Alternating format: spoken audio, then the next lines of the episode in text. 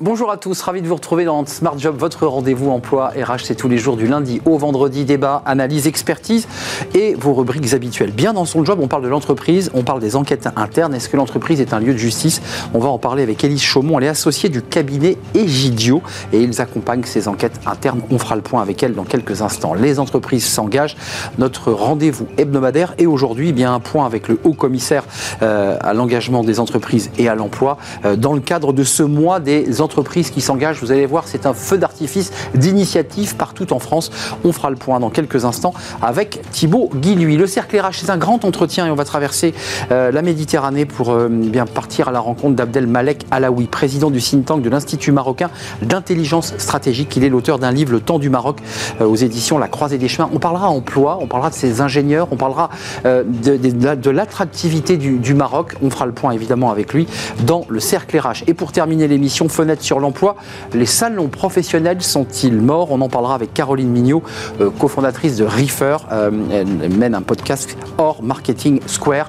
On fera le point avec elle sur ces salons professionnels. Voilà le programme. Tout de suite, c'est bien dans son job.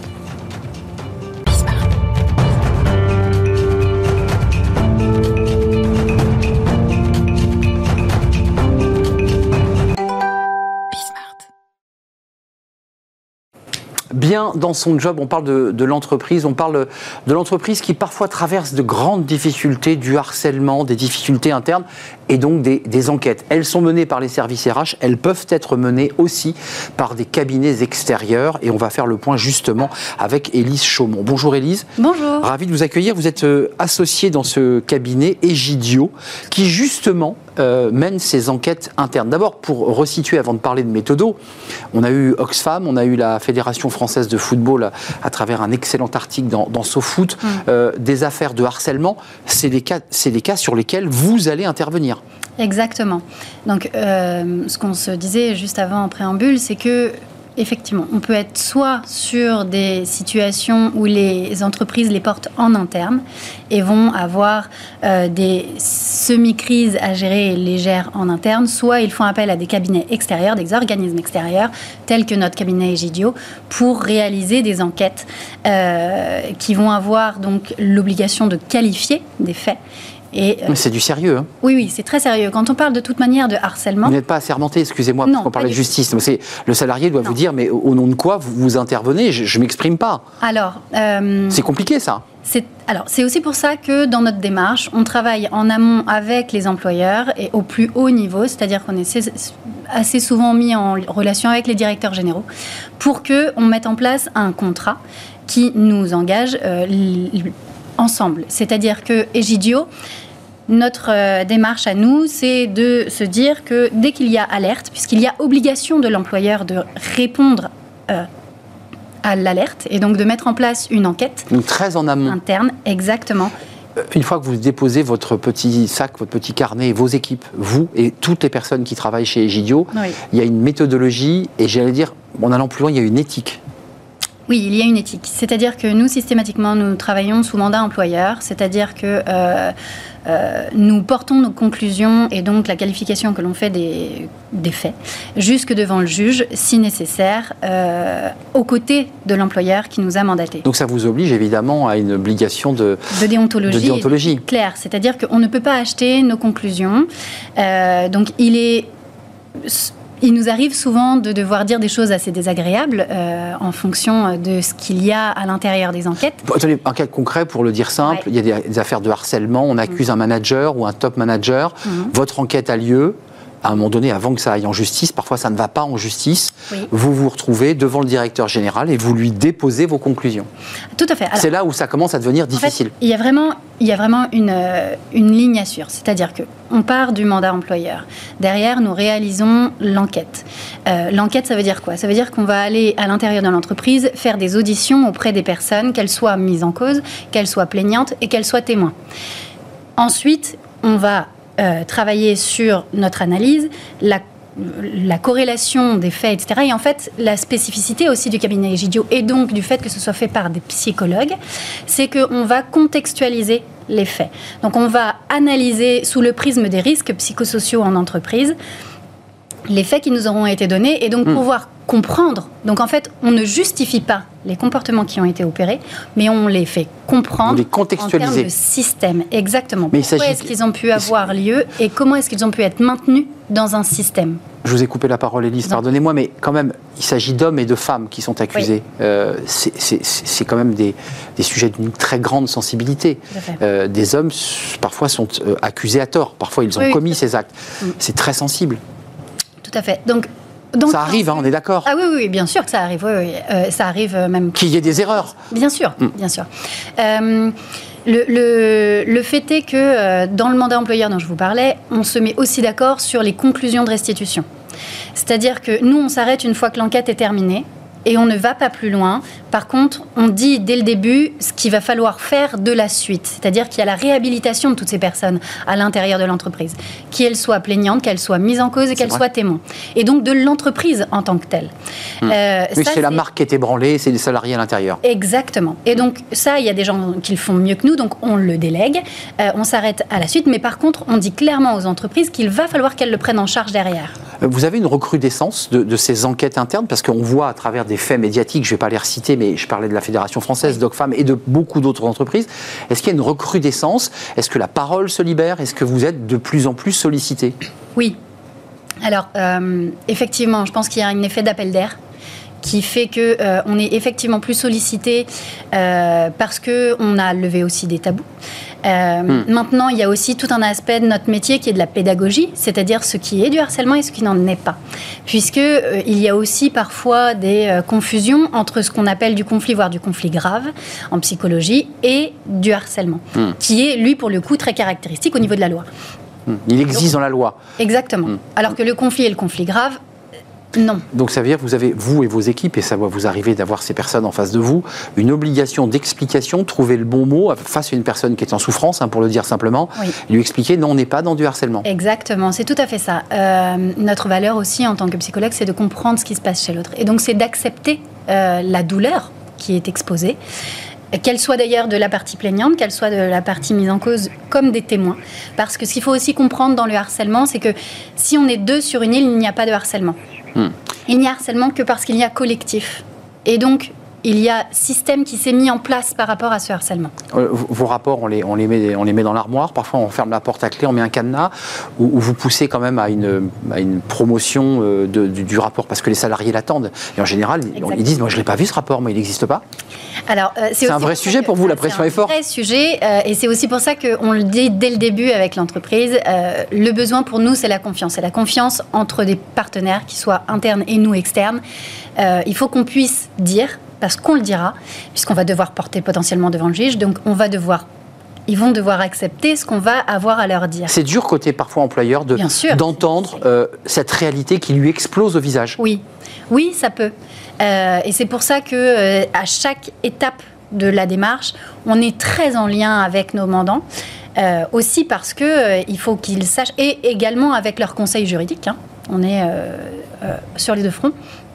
Chacun dans sa partie, bien évidemment, chacun son métier, mais on est très en lien sur ces systèmes-là parce que derrière, potentiellement, ça peut aller beaucoup plus loin que juste le périmètre de l'entreprise. Hum, vous avez un double enjeu, à la fois euh, recadrer parfois certains collaborateurs salariés qui, qui s'enflamment, je mets des guillemets, et en même temps dire la vérité, rien que la vérité aux chefs d'entreprise qui parfois n'acceptent pas euh, la réalité.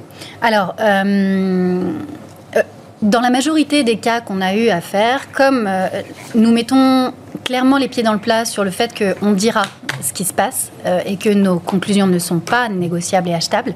Donc d'une part parce qu'on est sous mandat, d'autre part parce qu'on ne fera pas, là où on fait des enquêtes, on ne fait pas de conseils. Et la troisième chose, c'est qu'on se fait payer en amont avec des acomptes, donc nos, nos, conclusions ne sont pas négociables. Vous avez tout résumé. Les personnes doivent accepter ce qui va leur être dit. Euh, généralement, quand vous êtes quand même face à des DG, euh, ils n'ont pas très envie juste de se dire oui, c'est pas très très grave, euh, il se passe un peu ça, un peu ça. Non, ils ont vraiment envie de savoir ce qui se passe pour pouvoir répondre à leurs obligations et aussi potentiellement faire du ménage chez eux. Merci Elie Chaumont, merci d'être venu sur le plateau, c'est un sujet passionnant. Euh, merci, de vous. être euh, associé au cabinet Egidio, vous avez parfaitement résumé l'action que vous menez, qui est une action importante évidemment pour, la libérer euh, des salariés, des salariés envers leurs dirigeants. Exactement. Merci de nous avoir rendu visite, c'est notre rendez-vous hebdomadaire des entreprises s'engagent, c'est tout de suite et c'est notre rubrique, il se passe plein de choses, vous allez voir.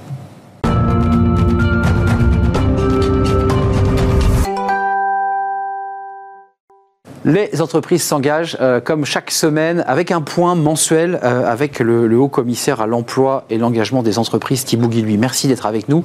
Euh, votre emploi du temps est quand même pour le moins chargé et complexe. Vous êtes avec nous depuis presque un an hein, pour évoquer un jeune, une solution, tout ce travail que vous avez mené. Et puis, on, en parlera à la fin de cet échange. vous allez, vous êtes engagé dans France Travail, dans un long travail de processus et de transformation de Pôle Emploi. On en parlera et tout ça est très cohérent. D'abord, quelques mots sur cet événement parce qu'aujourd'hui, euh, eh bien, c'est le mois des entreprises qui s'engagent. Euh, il se passe plein de choses. D'abord, rappelez-nous un peu l'esprit de ces entreprises et, de la philosophie de ces entreprises qui s'engagent. Bah, cette, euh, cette philosophie, elle avait été initiée par le président de la République, c'était en 2018, et il avait réuni une, une centaine d'entreprises. Il leur avait dit voilà il est certain que nous avons à créer un écosystème le plus favorable possible pour que les entreprises puissent se développer, innover, aller de l'avant, recruter, euh, créer des emplois. Mais euh, nous faisons face à des défis sociaux, sociétaux, environnementaux, sur lesquels seuls les pouvoirs publics ne pourront pas euh, résoudre seuls ces... Donc les entreprises. Ces enjeux. Donc les entreprises, comment faire alliance, comment mieux se comprendre, mieux co-construire des solutions de manière à bâtir une société qui soit beaucoup plus inclusive, qui soit beaucoup plus ouverte à tous les talents. L'entreprise sera engagée ou ne sera pas, euh, l'inclusion de la jeunesse, du climat. Alors là, c'est intéressant parce que c'est un spectre large. Il n'y a pas que le haut-commissaire. Euh, Olivier Dussopt, le ministre du Travail, Olivia Grégoire, Sylvie Géano, qui était venue sur notre plateau pour euh, parler du GIP de Dalkia, de Dalkia et, ce GIP qui est très engagé, et vous, Flora Gebali, entrepreneuse, et Isabelle Giordano, qui est à la Fondation BNP.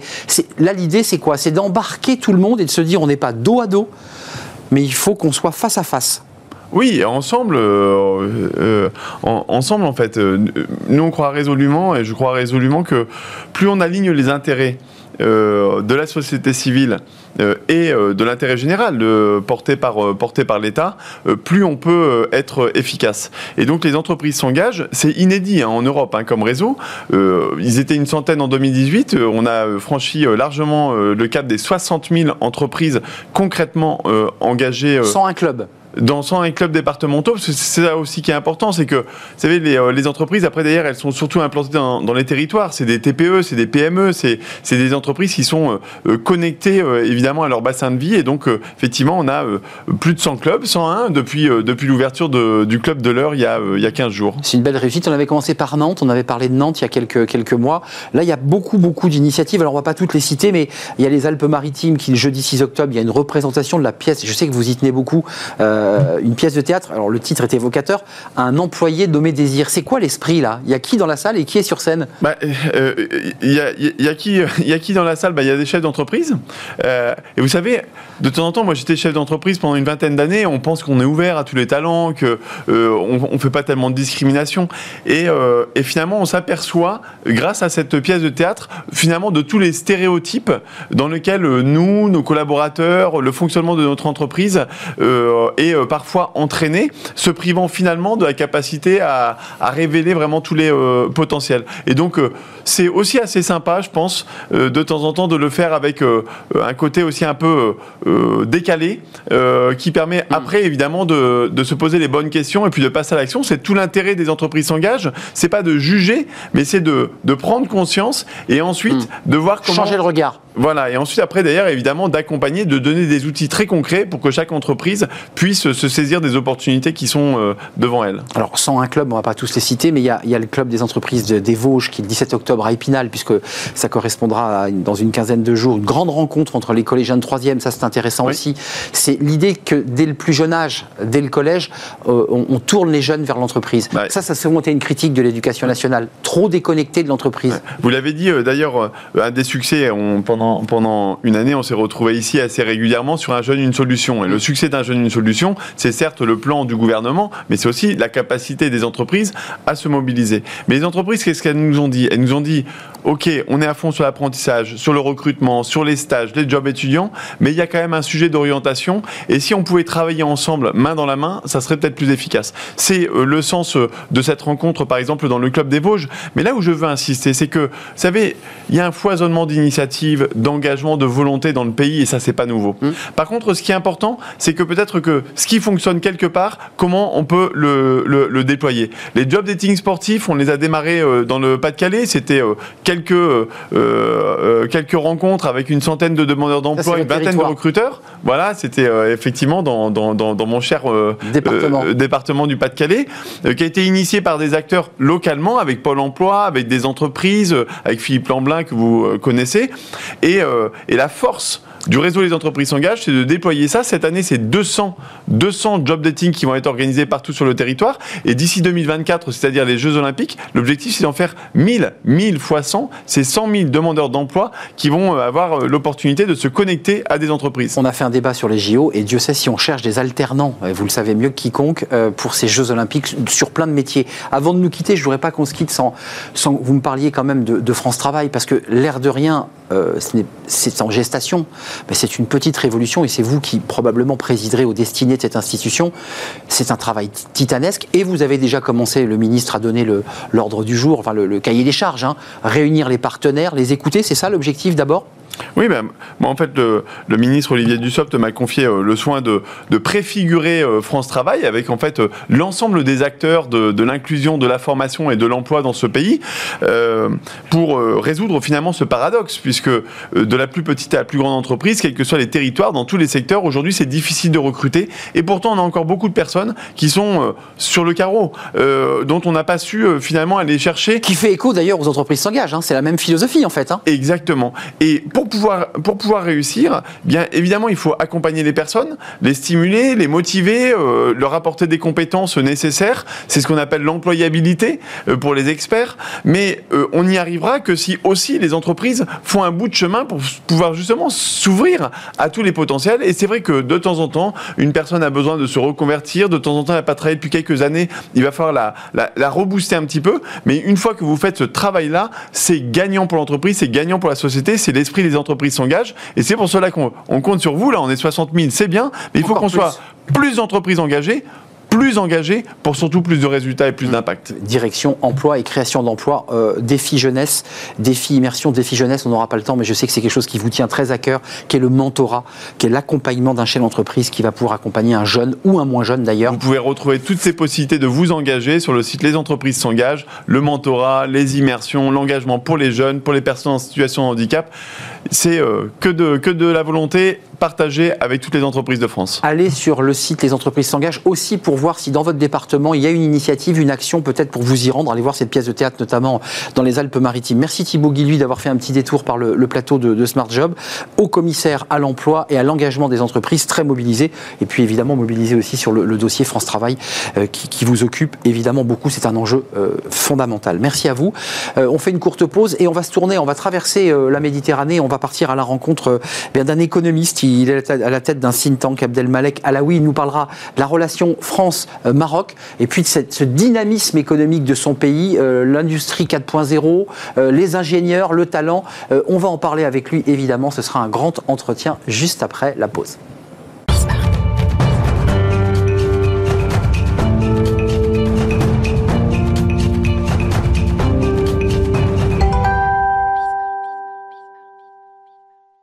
Le cercle RH est un grand entretien au jour. On va traverser aujourd'hui la, Méditerranée pour partir à la rencontre du, Maroc, de son économie euh, et de son dynamisme. C'est un pays très dynamique sur le plan économique et on va en parler avec Abdelmalek Alaoui. Ravi de vous accueillir sur ce plateau. Économiste, vous êtes président de l'Institut marocain d'intelligence stratégique, qui est un think tank. Euh, pour le présenter, ce think tank, c'est quoi? Vous, êtes une passerelle, vous êtes un pont entre euh, le, sud et le nord? C'est en tout cas euh, un institut de recherche privé qui s'intéresse aux grandes questions euh, stratégiques euh, du Maroc et à sa projection à l'international. Il faut savoir que le tissu de think tank au Maroc est beaucoup plus réduit que ce qu'on peut trouver en Europe.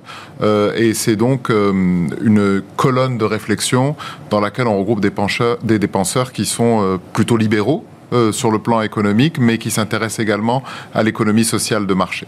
Je voudrais présenter votre livre parce qu'il est, passionnant, votre livre. Euh, c'est un best-seller au Maroc. Je crois que c'est le livre qui été le plus lu au Maroc. C'est ce que j'ai lu en tout cas. Le temps du Maroc, qui revient sur la gestion de la, crise Covid, et vous la racontez euh, par le, menu, édition de la croisée des chemins. C'est un livre très intéressant parce qu'il revisite aussi, à travers euh, la gestion de cette crise Covid, la manière dont, le roi Mohamed VI a géré cette crise, la relation parfois complexe entre, la, France et le Maroc. Euh, peut-être cette information, vous l'avez peut-être, on, on, annonçait une visite euh, officielle du président Macron fin octobre, et j'ai lu en préparant l'émission que tout ça n'avait pas encore été confirmé. Ça l'est ou pas? Est-ce que le président français euh, va, faire cette visite officielle au Maroc? Jusqu'à présent, il n'y a aucun communiqué euh, qui n'émane ni de l'Elysée euh, ni du Palais Royal de Rabat. Il y a eu une déclaration du président Macron lorsqu'il s'est rendu, je pense, à un festival de musique. Tout à fait. Euh, début septembre. Début septembre, mais euh, jusque-là, je pense qu'il n'y a eu aucune euh, confirmation officielle. Dans, votre livre, vous, racontez en, fil rouge, au-delà des anecdotes qui sont très intéressantes sur tous les présidents français qui se sont succédés, cette relation très forte avec Jacques Chirac, évidemment, euh, que le, roi Mohamed VI essaie de rééquilibrer la relation. On n'est plus dans une relation, pour le dire très directement, post-coloniale, mais dans une relation économique, euh, j'allais dire presque d'égal à égal. Est-ce que c'est ça l'esprit de la, nouvelle relation économique, et on va parler de l'emploi évidemment, entre la France et le Maroc le, roi du Maroc, euh, Mohamed VI, a, euh, disons, une stratégie qui consiste à recentrer le centre de gravité de la diplomatie marocaine et de sa politique extérieure. Alors, évidemment, la France est consubstantielle de ce, de ce recentrage, parce que c'est l'ancienne puissance coloniale, c'est la deuxième euh, force commerciale euh, au niveau des échanges avec le Maroc après l'Espagne, ce qui est quand même euh, emblématique d'une un, sorte de déclassement. et dans l'esprit du roi Mohamed VI, le moment est venu d'avoir, et ce sont ces termes, un partenariat partenariat d'égal à égal parce qu'il considère qu'il y a des injonctions euh, contradictoires. On nous demande d'un côté de continuer à rester un marché préférentiel pour la France pour vendre des produits à très forte valeur ajoutée, mais en même temps, on nous dénie parfois le droit d'avoir des grandes entreprises qui viennent s'installer et créer de, créer de l'emploi au sud de la Méditerranée. Euh, Parlons-en parce que rentrons dans le vif du sujet. Alors, le, on va parler des, des, réformes importantes, celles de 2021 euh, euh, sur le système social, sur la protection sociale faite au Maroc, mais il y a un débat en France et vous le suivez de très près, qui est le débat des relocalisations. Euh, quel est votre regard sur ce sujet? Parce que beaucoup d'entreprises françaises, et je pense notamment à des constructeurs automobiles, sont au Maroc. Euh, ils ont intérêt à relocaliser ou pas?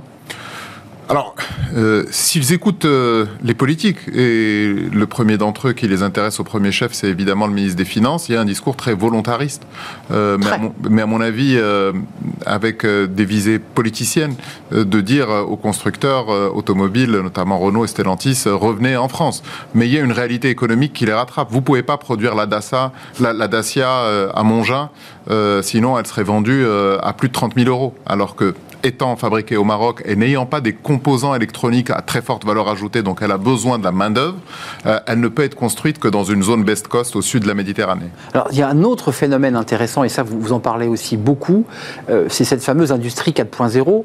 Vous dites globalement l'Asie euh, avait localisé beaucoup de, de, de production pharmaceutique. Le Maroc peut être la nouvelle base de production pharma, plus près euh, je dirais, du, centre de, consommation. Est-ce que, là, on est dans une vision ou est-ce qu'on est déjà engagé dans ce processus de rapatriement doux vers, comme Nicolas Sarkozy l'évoquait, cette grande union pour la Méditerranée? Il y a une communauté de destin qui est euh, obligatoire entre le sud et le nord de la Méditerranée parce qu'il s'agit d'une question de souveraineté sanitaire.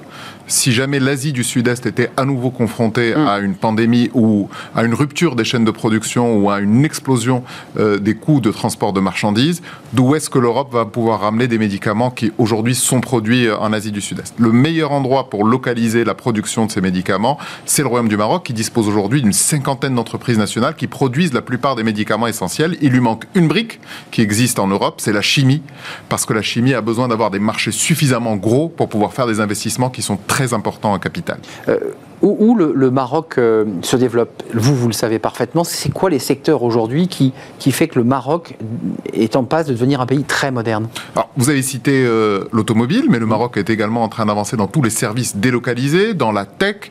Il est en train d'avancer dans le, dans, le, dans le médicament avec la première plus grande usine panafricaine de fabrication de vaccins, pas uniquement celui contre le Covid-19, mais bientôt d'autres vaccins contre des maladies ORL euh, qui vont arriver dans les, dans les semaines, dans les mois, dans les mois qui viennent.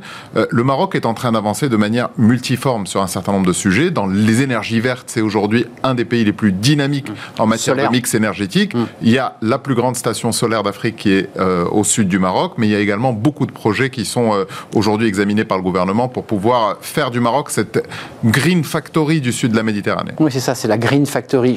Vous évoquez dans votre livre plusieurs couacs présidentiels, dont celui de, euh, de mémoire Nicolas Sarkozy, qui devait passer, faire une visite officielle, puis qui choisira l'Algérie je fais ce focus-là parce que vous évoquez euh, la Chine. Parlons-en de cette Chine. Euh, vous, vous racontez dans le livre que tout d'un coup, on voit que les containers n'arrivent plus. Euh, il n'y a plus de containers, c'est une situation économique extrêmement dramatique pendant la crise Covid. Et va se construire ce gigantesque port de Tanger, qui est un, un mastodonte. et là, vous le dites sans le dire, on a le sentiment que la Chine utilise le Maroc pour contourner les barrières douanières pour mieux vendre leurs produits chez nous. Est-ce que c'est vrai ou pas ça? Alors, d'un point de vue strictement légal et fiscal, ils sont tout à fait dans leur droit. S'ils sont, euh, On est d'accord. S'ils sont, s'ils sont au Maroc et qu'ils veulent réexporter euh, vers, le, vers la Chine, du moment qu'il y a un processus de transformation qui se fait sur le territoire marocain, ils peuvent bénéficier des accords de libre-échange dont dispose euh, le Maroc. Mais il faut savoir que le Maroc a une spécificité dans sa relation avec la Chine par rapport aux autres pays d'Afrique de l'Ouest francophone, c'est que c'est un pays qui a été longtemps imperméable, disons, à à l'expansion économique euh, de, la Chine. Donc c'est que depuis une vingtaine d'années que les Chinois sont plus présents et qu'ils essayent euh, d'avoir. Au début, c'était le thé. Hein. Dans votre livre, vous dites que c'est le thé au départ qui était la relation avec la Chine. Ça a bien changé depuis. Ça a énormément changé depuis. Ils sont très forts sur les biens de consommation électronique euh, low cost, ceux du bas de la pyramide. Donc c'est normal que dans les marchés où les pouvoirs d'achat sont plus réduits qu'en Europe, ils aient une expansion plus forte dans ce domaine-là. Mais aujourd'hui, ils affichent toutes leurs ambitions. ils les affichent notamment sur le train à grande vitesse sur lequel euh, on va avoir une formidable bataille d'influence euh, franco-chinoise dont le Maroc sera le théâtre d'opération puisque euh, le Maroc est le seul pays d'Afrique à avoir le TGV. TGV. la ligne Rabat, rappelez-nous le... Aujourd'hui, la ligne Tanger-Rabat existe déjà, est en opération depuis quelques années. Elle a été inaugurée par le roi Mohamed VI et par Emmanuel Macron. et maintenant, il y aura l'extension jusqu'à Agadir, donc près de 600 km de tracé. Il est évident que quand on a des méga projets comme ça dans des pays émergents, euh, tout le monde s'y intéresse avec euh, beaucoup d'acuité. Un, mot à l'économie, je, regardais les investissements, et vous le dites dans le livre, un investissement sur deux est français, mais quand on regarde de plus près, alors en stock, mhm. la France est toujours le premier investisseur, mais quand on regarde vraiment hors stock, on voit que c'est l'Irlande qui est en tête, la France est en deuxième position, et j'ai lu que c'était le Danemark qui arrive en troisième position. Des pays qui ne sont pas tout à fait dans, dans, la zone, je dirais, d'influence. Euh, pourquoi l'Irlande d'abord? Alors, ça procède aussi euh, du changement, euh, on, va dire, de doctrine de Mohamed VI, qui est de diversifier les alliances. L'Irlande, il y a des raisons fiscales, c'est que beaucoup d'entreprises ont localisé leur siège social en Irlande à cause des fameuses incentives fiscales qui leur sont permis par l'Union européenne. Mêmes incentives fiscales, c'est assez intéressant pour le noter, qui sont refusés au Maroc ensuite et par l'Union européenne. Euh, un mot sur ces questions d'emploi, parce que j'évoquais tout à l'heure ces deux réformes. Euh, programme de protection sociale pour 23 millions de Marocains, ça c'est ce qu'a mhm. mis en place et, lancé le, roi Mohamed VI. Et puis en matière sociale, euh, il a créé un nouveau modèle de développement qui a un impact sur l'emploi. Tout ça, évidemment, fait écho à l'idée que ce pays se prépare à devenir le pays moderne pour pouvoir accueillir nos industries. Est-ce que c'est ça la philosophie de ces réformes? C'est d'abord une philosophie qu'a développée Mohamed VI en se disant nous avons eu une croissance très forte tirée par les investissements dans les infrastructures et l'investissement public, mais elle a créé des distorsions sur le plan social. Et le Covid, des écarts de salaire des, différences de richesse.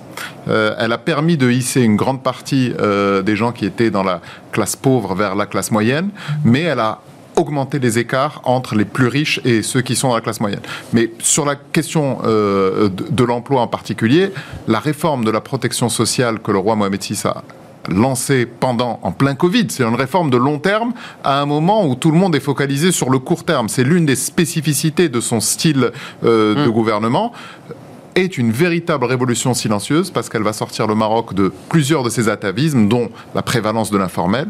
Elle va s'adapter euh, aux slashers, à cette nouvelle génération qui aujourd'hui n'est plus ni dans CDI ni en CDD, mais qui aura la capacité de pouvoir avoir accès à la protection sociale. Vous les avez, ces slashers, excusez-moi, parce que nous, de France, on en parle beaucoup sur ce plateau, évidemment, et ailleurs, mais vous avez cette nouvelle génération Z au Maroc, euh, euh, digital native, totalement connectée, euh, qui, qui, font, qui se baladent dans le monde entier grâce au téléphone? Il y a aujourd'hui plusieurs milliers, par exemple, de net entrepreneurs qui font de l'arbitrage juste parce que la zone géographique du Maroc est intéressante pour faire l'arbitrage et le dropshipping entre la Chine et les États-Unis, dont certains gagnent plus de 400 à 500 000 euros par an.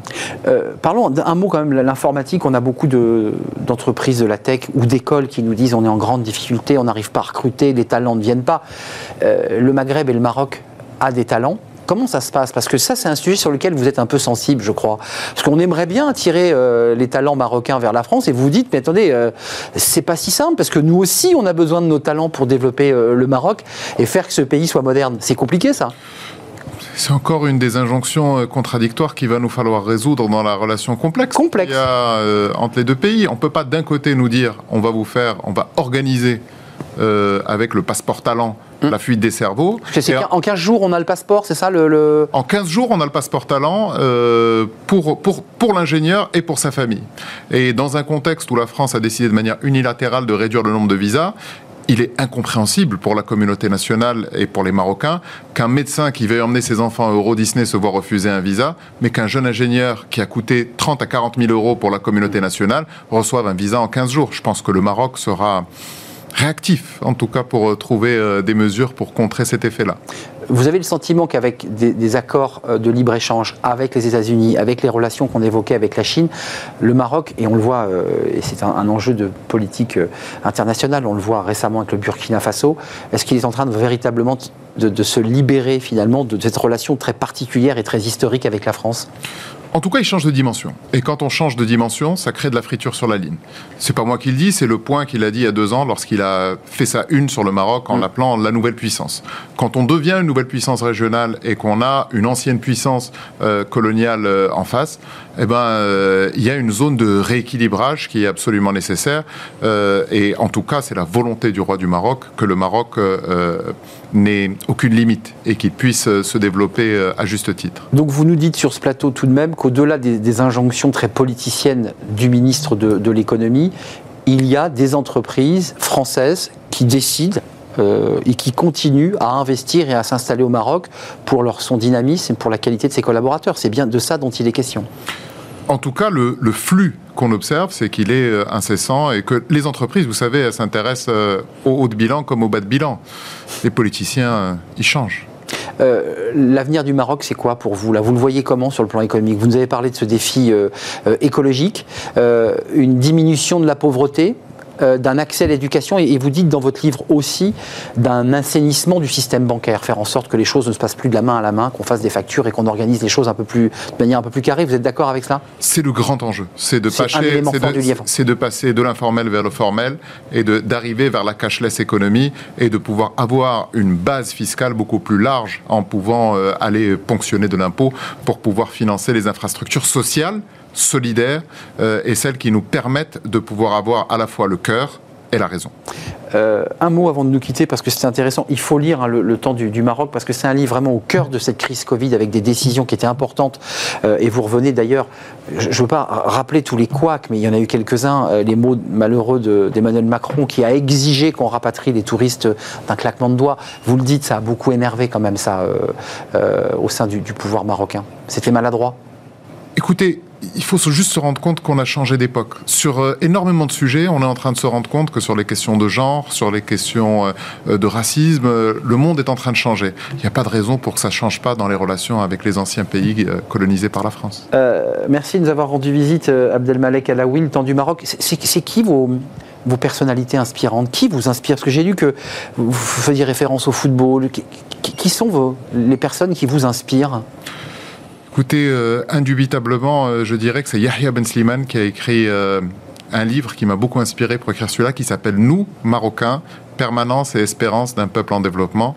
à l'heure où le Maroc est en train de passer d'un peuple en développement vers un pays émergent, je pensais qu'il était important de lui rendre en quelque sorte hommage 30 ans plus tard. Merci, merci d'avoir fait un détour par le plateau de, Smart Job. C'est intéressant aussi de nous tourner, nous aussi, euh, vers, euh, vers le sud, le sud au-delà de la Méditerranée, euh, et en particulier vers le, vers le Maroc. Merci Abdelmalek Alaoui. Le temps du, Maroc 2020-2021, résilience et émergence du royaume, du royaume chérifien, édition La Croisée des Chemins. C'est un vrai plaisir. Vous êtes, je le rappelle, à la tête de l'Institut marocain d'intelligence stratégique. Voilà, j'ai été totalement complet. Merci à vous. On termine notre émission avec Fenêtre sur l'emploi. On va parler, d'ailleurs, ça va vous intéresser, des salons professionnels. Bah oui, il y a beaucoup de salons au Maroc ou en France. Est-ce qu'ils sont euh, en difficulté? Est-ce qu'ils sont morts, ces salons professionnels? Euh, Crise Covid, arrivée du numérique Eh bien, on fait le point tout de suite avec notre invité.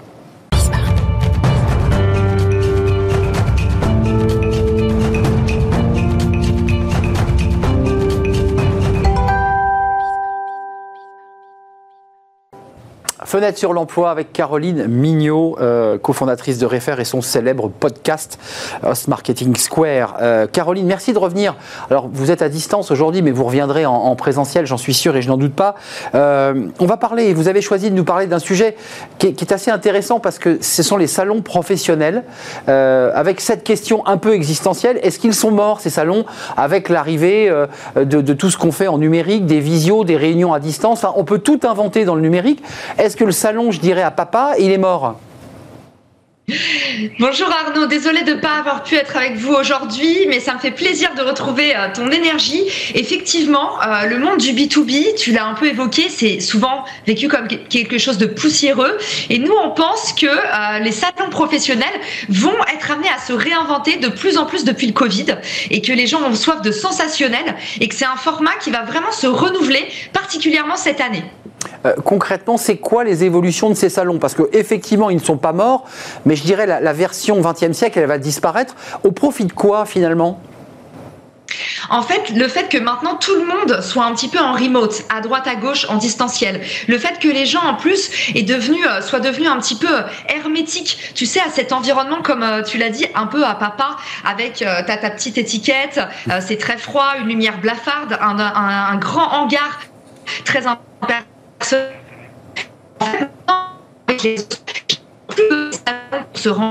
par contre, ils ont toujours envie de vivre des expériences ensemble. Donc, je pense que les nouvelles expériences, ça va être comment est-ce qu'on peut rendre ces rencontres plus fun, plus directes, plus interactives, et même, je dirais, le fameux mot actionnable, c'est-à-dire comment tu peux utiliser au mieux ton temps pour pouvoir en fait pas justement prendre racine dans ces salons avec quelqu'un avec qui tu n'as pas de business à faire. Euh, Caroline Réfer lance d'ailleurs justement un business club parce qu'il y a quand même aussi, euh, vous accompagner une réflexion autour de cela, de, de, de mettre de la data, de mettre un peu de fun aussi, non? C'est ça l'esprit?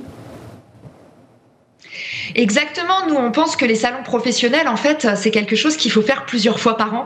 Il ne faut pas que ce soit une grande messe annuelle. Euh, tu vois, l'événement, vous voyez l'événement un petit peu networking de l'année euh, sur lequel on doit vivre euh, au quotidien toute l'année. Nous, on pense qu'en fait, alimenter son réseau, le nourrir, l'entretenir, c'est un travail du quotidien.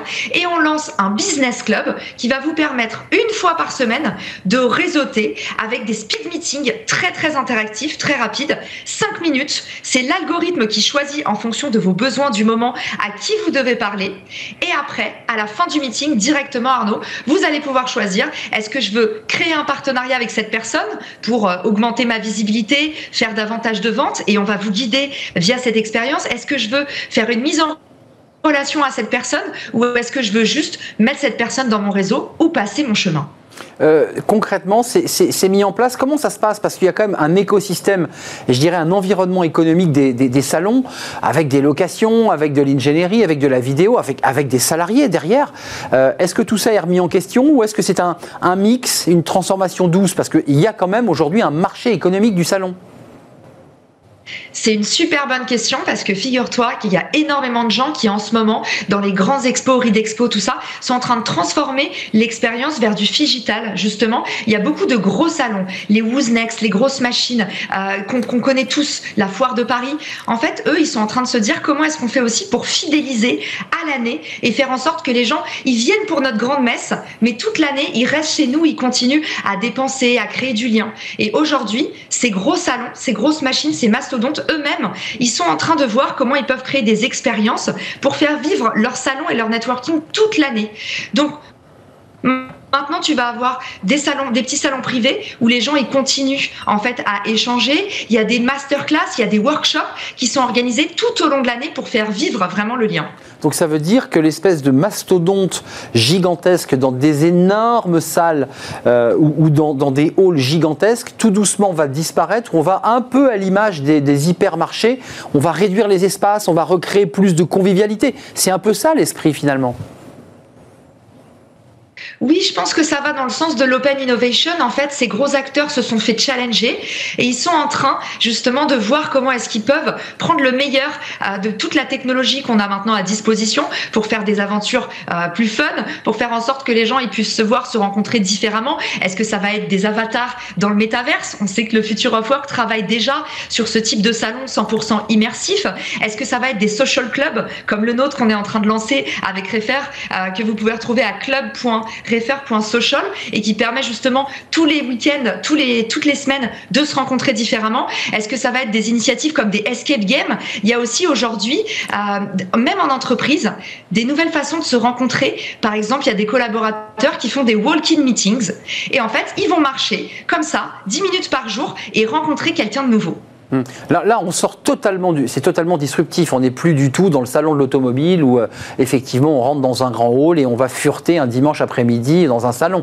C'est plus ça du tout en fait va y avoir un mix des deux, mais en tout cas, les grands acteurs sont en train de voir comment est-ce qu'ils peuvent prendre le meilleur de ces initiatives indépendantes qui sont en train de se répandre partout. Ça commence par les US et ça arrive vraiment à vitesse grand V en France. Ils sont en train de voir comment eux, ils peuvent s'hybrider et pendant ce temps-là, il y a des nouveaux acteurs qui sont en train de réinventer la rencontre entre professionnels. Merci, merci en tout cas euh, Caroline Mignot. Je rappelle votre business club. Il existe déjà votre business club, votre réinvention du. on peut y accéder? Tout à fait. On peut s'inscrire sur club.refer.social et euh, on lancera ça d'ici un mois avec les premières personnes. Après, ce sera seulement sur invitation. Voilà, donc on s'inscrit dans un mois. Mais évidemment, j'espère que vous aurez beaucoup d'inscrits pour faire vivre cette communauté parce que vous êtes en fait euh, en, train de créer une communauté. Ça ne se passera pas euh, à la porte de Versailles dans une chaleur étouffante, mais, mais, mais à distance. Merci Caroline Mignot de nous avoir rendu visite. C'est un vrai plaisir. cofondatrice de Refer et votre podcast Host Marketing Square, évidemment qui cartonne. Merci de nous avoir rendu visite et puis vous revenez évidemment dès que vous êtes remise hein, de, tout cela euh, physiquement sur le plateau. On y tient évidemment. Merci, euh, merci à vous. Merci à toute l'équipe qui m'a accompagné dans cette émission. Merci à, Angèle à la réalisation. Merci à Alexis pour le son. Merci à Nicolas Juchat évidemment et merci à Léa pour l'accueil invité. Merci à vous, à vous tous qui nous suivez avec fidélité. Je serai là demain évidemment pour de nouvelles aventures. Je vous dis portez-vous bien. Bye bye.